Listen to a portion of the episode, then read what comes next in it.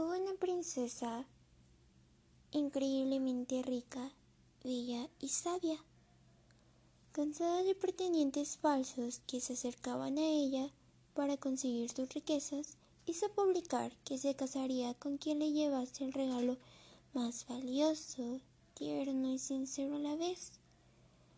El palacio se llenó de flores y de regalos de todos los tipos y colores de cartas de amor incomparables y de poetas enamorados.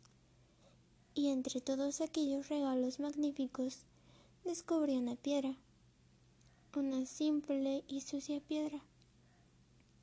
Intrigada, hizo llamar a quien le había dado el regalo. A pesar de su curiosidad, mostró estar muy ofendida cuando apareció el joven, y éste se explicó diciendo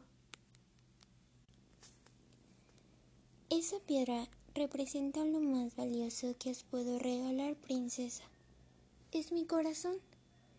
Y también es sincera, porque aún no es vuestro y es duro como una piedra. Solo cuando se llene de amor se ablandará y será más tierno que ningún otro.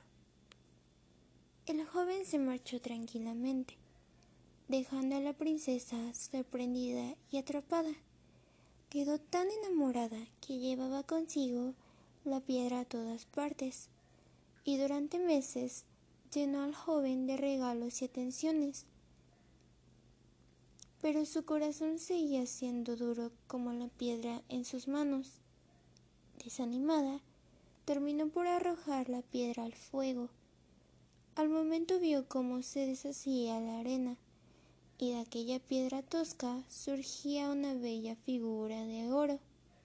Entonces comprendió que ella misma tendría que ser como el fuego y, y transformar todo aquello que tocaba, separando lo inútil de lo importante.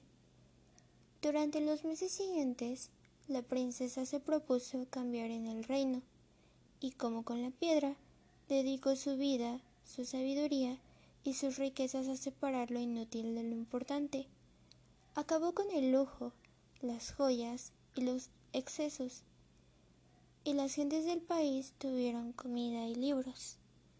Cuando trataban con la princesa salían encantados por su carácter y cercanía, y su sola presencia transmitía tal calor humano y pasión por cuanto hacía que comenzaron a llamarla cariñosamente la princesa de fuego.